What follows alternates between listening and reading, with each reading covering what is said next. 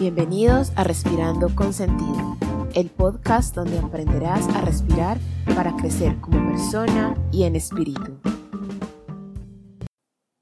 Bienvenidos a un nuevo episodio de Respirando con Sentido. El día de hoy, el capítulo 3, hablaremos sobre la respiración como fuente de energía vital. Toma una respiración profunda y exhala todo el aire que tengas. Ahora suspende la respiración no tomes aire. Y cuenta cuántos segundos puedes resistir sin sentir urgencia por respirar.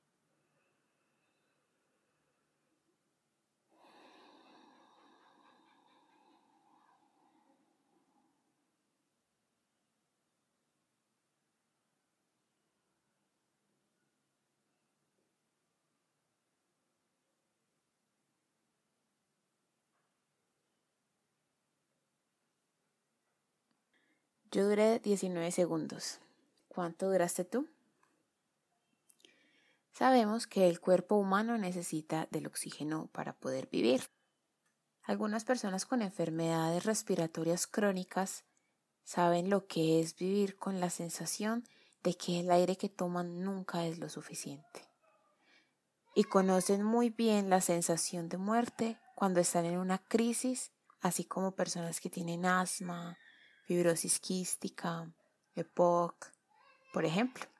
El oxígeno es tan importante para el cuerpo ya que es uno de los recursos de energía fundamentales, además de la comida.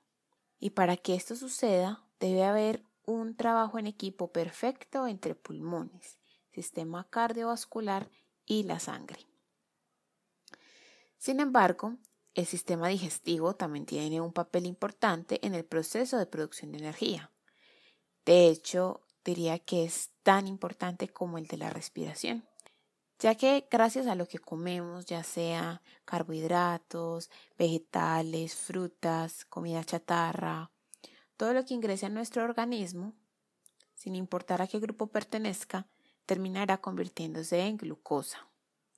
Y esta glucosa es fundamental para el metabolismo de las células. Es por eso que lo que comamos también se repercute en la energía que tengamos. Así que la alimentación juega un papel fundamental en nuestro día a día y también hay que ser conscientes de qué le estamos dando a nuestro cuerpo. En las células ocurre un proceso al que llamamos respiración celular. También se conoce como metabolismo celular. En ella podemos decir que la glucosa es la materia prima para generar energía pero el oxígeno es el carbón para que la empresa pueda transformar esa glucosa en algo que podamos usar. Para ponerlo más claro, podemos decir en términos muy generales, porque este es un proceso complejo donde tendríamos que meternos en el mundo de la bioquímica un poco bien a fondo, pero podemos decir que por una molécula de glucosa pueda necesitar seis moléculas de oxígeno. Estas van a entrar a la mitocondria, que es un órgano de las células. Podemos decir que la mitocondria es la empresa. Y allí van a ocurrir una serie de procesos. El primero es la glucólisis, luego casi que simultáneamente, aunque en los libros de texto se describen que va uno luego el otro, llegaría el ciclo de Krebs y la cadena de transportes de electrones.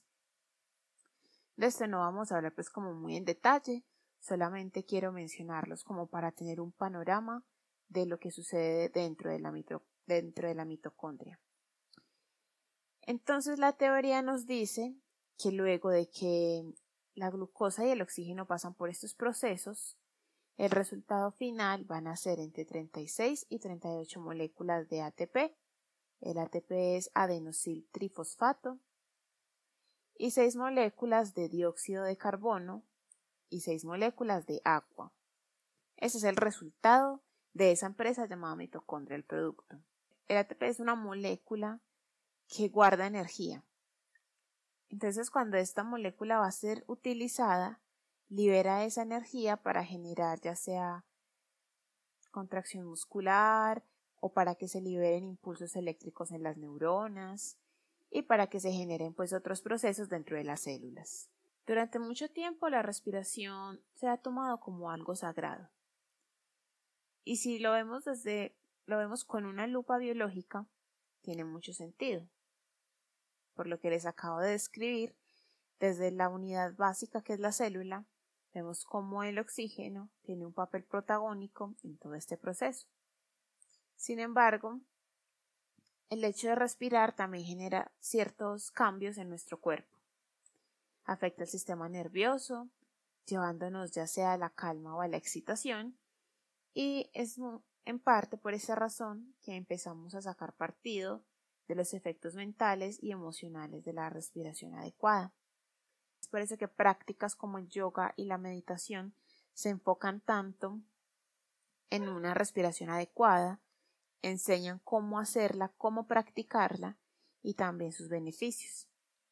La naturaleza es completamente sabia y en el cuerpo todo se conecta y una reacción lleva a la otra, así como una cadena de dominós. Cuando uno de esos eslabones sucumbe, toda la cadena sucumbirá con ellos. Antes estaba mencionando al principio que mencioné que la mm, que para que estudiara pues el proceso de respiración necesitábamos un trabajo en equipo perfecto entre pulmones, corazón y sangre. Pues bien, esos son los elementos principales del transporte tanto para los insumos como para los desechos, entre comillas. Desde los pulmones entra el oxígeno, por las vías de conducción que son la nariz, la tráquea, los bronquios, bronquiolos, etc. Para llegar a la zona de intercambio, que es como la aduana. Allí el oxígeno va a entrar a la sangre, que si acercamos un poquito más el zoom, veremos que entra es a los glóbulos rojos, que son los carros de carga. Estos mismos van a, dejar salir el CO2, que proviene del metabolismo de las células. Ese vendría a ser, digamos, el desecho entre comillas. Y por medio de los pulmones van a, salir del cuerpo. Una vez los glóbulos rojos están cargados de oxígeno, van a pasar a la central de distribución, que es el corazón. Y este a su vez se va a encargar de enviar toda, todos los glóbulos rojos hasta el rincón más pequeñito y más lejano del cuerpo. Ahora bien, las arterias y las venas son las autopistas, que pueden llegar a ser muy amplias o muy angostas. Sin embargo, también pueden haber obstáculos, como acúmulos de placas de colesterol, venas muy angostas generando hipertensión arterial, incluso pueden haber obstáculos grandes como coágulos de sangre, tumores. Pero en una persona sana, pues no hay problema de nada y todo va a fluir perfectamente. Es por eso que nosotros tenemos que cuidar tanto nuestro sistema cardiovascular.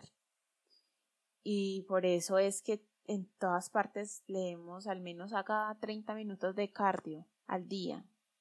Haga al menos dos o tres veces a la semana, muévase, haga algo. No se quede sentado rascándose la barriga. Hay que cuidar ese corazón, esas venas y arterias, ya que ellas son las autopistas que permiten que nuestro oxígeno llegue a donde lo necesita. Cuando no hacemos eso y el sistema falla, viene el problema, porque como les decía, todo está conectado y si un sistema falla va a involucrar a los demás. Empecemos porque el corazón y los pulmones son un matrimonio. Si el uno falla, el otro también. Entonces es muy serio cuando tenemos una enfermedad respiratoria crónica y tenemos, por ejemplo, el corazón bueno. El corazón tiene que esforzarse el doble para ayudarle a los pulmones. Y lo mismo pasa con los pulmones cuando el corazón es el que está malito. Entonces se va deteriorando. Un detalle importante es que el cuerpo frente a una emergencia cuida sus órganos más importantes, que es el corazón y el cerebro. Esto es importante porque mm, vemos mecanismos muy bonitos dentro del cuerpo, por ejemplo, cuando uno se enfrenta a la hipotermia, o en realidad no necesariamente tenemos que llegar hasta la hipotermia, estamos en una situación con mucho frío, más frío de lo normal.